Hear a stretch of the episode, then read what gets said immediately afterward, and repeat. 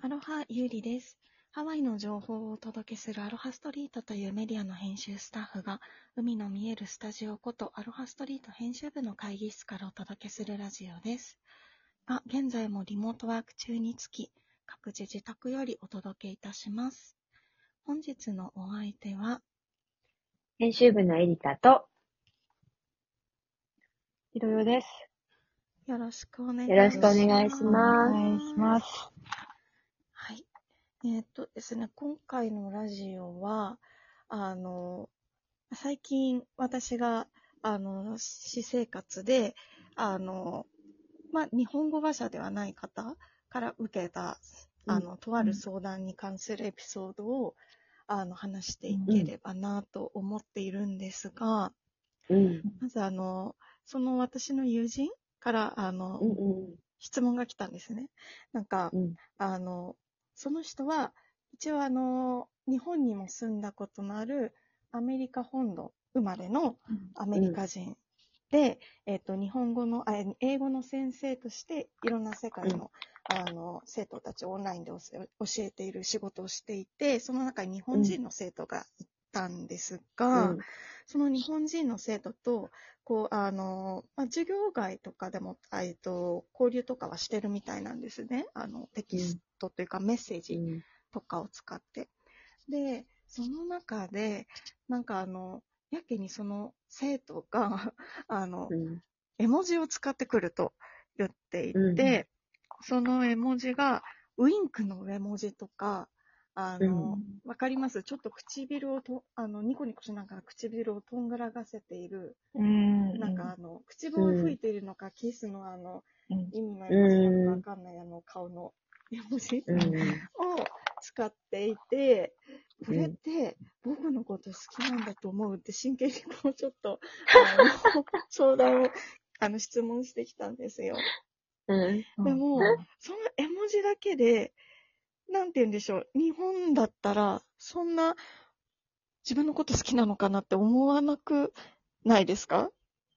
思わないですよね。うん。私の感覚からするとそうなんですけど、なんかその方曰く、なんかアメリカでウインクっていうのはもう、あの、付き合いたいとかそういうことを思っている、あの、え相え手とか、好きな相手とかに、ー。こう、使うみたいでして。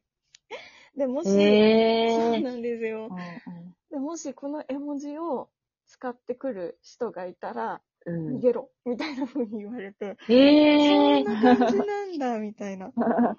でもなんかありそうだよね。日本側だったら普通に使ってる絵文字も、要はね、こっちのローカルの人とかだったら、なんかいつ、なんかそそれは使わないよみたいなのって結構あるかもしんないよね。なんか私の知ってる周りの友達のローカルは、まず絵文字を使わないあ、確かにうんです。使わない。人が多いかな。うんうんうんなんか、日本人みたいなの絵文字とかを、で、てかまず LINE でのやりとりとかじゃなくって、あの、テキストでのやりとりっていうのもあると思うけど、でもテキストも全然さ、絵文字使えるじゃない？うんうんうんでもう、ん一切使ってないかもしんない。そう、そう言われてみれば、その、うんこの人も、その僕のこと好きなのかなって思う、もう一つの理由に、その人が、すっごい絵文字を使うらしいんですよ。で、その、え？え、その人があって、その相談を受けてる人？あの、その相手じゃがですなくて、相手が？そうです、そうです。。が、うんなんか。そう。ね、なんかアメリカで、あの、アメリカでは、で、ちょっとくくり大きくなっちゃうかもしれないんですけど、その人が言うには、なんか、あの、アメリカ人の感覚で、多分うん、一つのメッセージに、もう二つ以上、もう絵文字が入ってたら、なんだってなんか思うらしくて、ええ僕になんか、あの、特別に思ってることとか、なんかあったみたいな風に思うらしくて。ええちょっとえ、でもそれって絵文字の種類にもよるよね。例えばさ、なんか今日、なんか飲みに行ってきたよ、ビールみたいなのとかだったら別に何も思わないけど、その表情とかの絵文字ってことだよね。こう、笑ってたり、わかんない。目がハートだ。あ関係ないんだえて、そうなんですよ。もう、あの、2個、2、3個以上ついてたら、あの、なんだっていう風にちょっと思うみたいなこと言ってて、もう私それをあの今まではあの知らなかったので、それを聞いたときに、じゃあ日本のあの一昔前のギャルとか、今のあのおじさんたちおじさん公文と言われるあの文章とかをじうん送るような方々がアメリカ人とあのメッセージのやり取りとかをしたらどうなっちゃうんだろうってちょっと思いましたね。確かにね勘よ違いされちゃうね。そうなんですよ。で、なんかその勘違い、この人が、あの、その生徒さんが僕のことを好きなんじゃないかっていう思った理由には、まだまだ他にも理由があるんですけど、うん。なんて言うんでしょう。あの、その生徒さんがメッセージの中で、アトラクティブっていう単語を使ったんですね。うん。うん。で、まあその単語を使った背景っていうのは、なんて言うんでしょう。うんえっ、と、この、まあ、日本では、あの、この方結構、あの、有名な、あの、著名人たちを教えてた方々なので、そういう話をしたときに、その日本の人の生徒さんは、え、すごいみたいな感じの反応になるじゃないですか。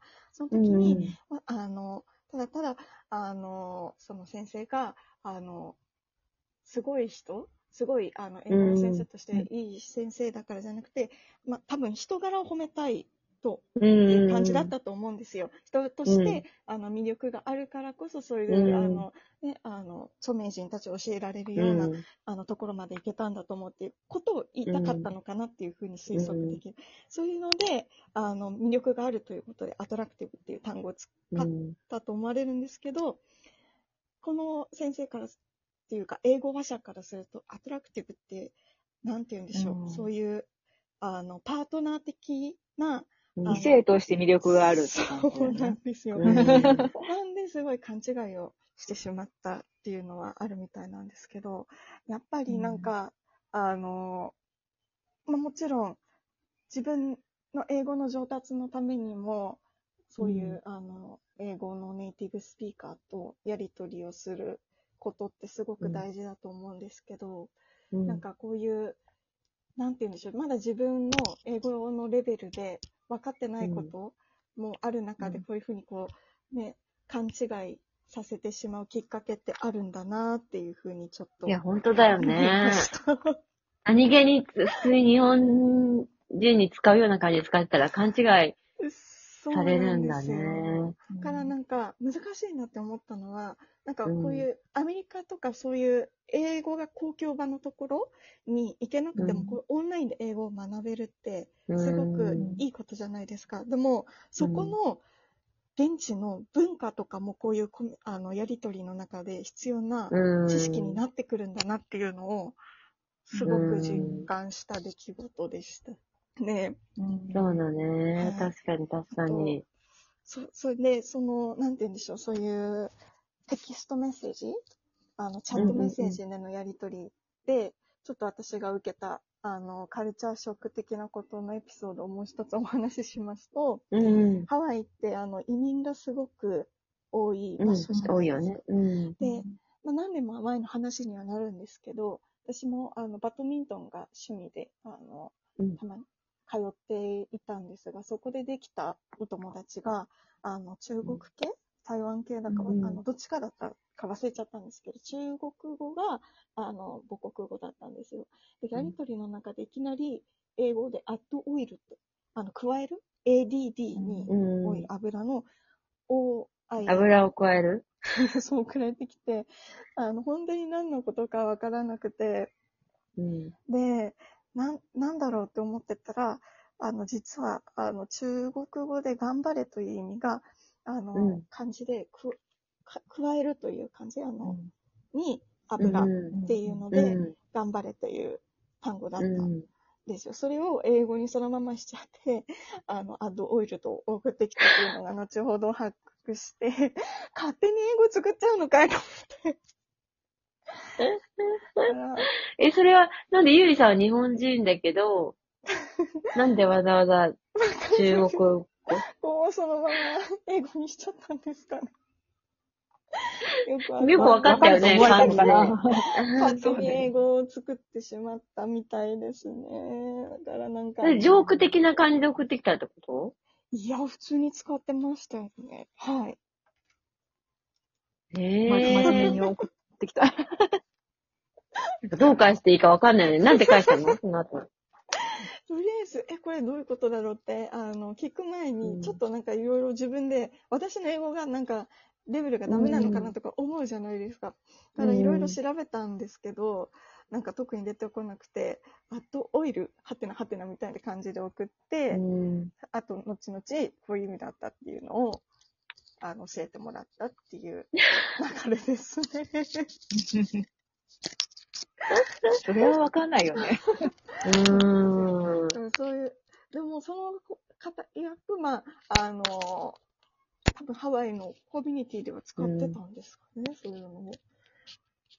そうなんだうん。通じてたってこと？なんですかね。その中国系のコミュニティだけでの話だったのかは、今となってはわからないですけれど、でも、なんか移民が多いハワイならではの感じだなっていうふうに、ちょっと感じましたね。うん。そうね。はい。結構、やっぱビジネスとかでも英語でメールしたりとかするけど、うん。なんか、たまにこれはどういう、なんか返事の仕方をしたらポライトなんだろうとか、結構うんね、あの、これコミュニケーションのこ、その、何？難しさはすごい感じるよね。そうですね。いろいろはい。うんやっぱり文化というか国とかをまたうぐんコミュニケーションってなると、こういうあのチャットメッセージ一つでも、ちょっと、うんあの 相手を感気をつけなきゃいけないね しまうことがあるんだなっていう、うんあの、うん。ことを実感した出来事のお話でした。はい。はい。では、あの、今回も聞いてくれてどうもありがとうございました。また来週もハワイにまつわるエピソードをお話ししていきますので、ぜひお楽しみに。バイバーイ。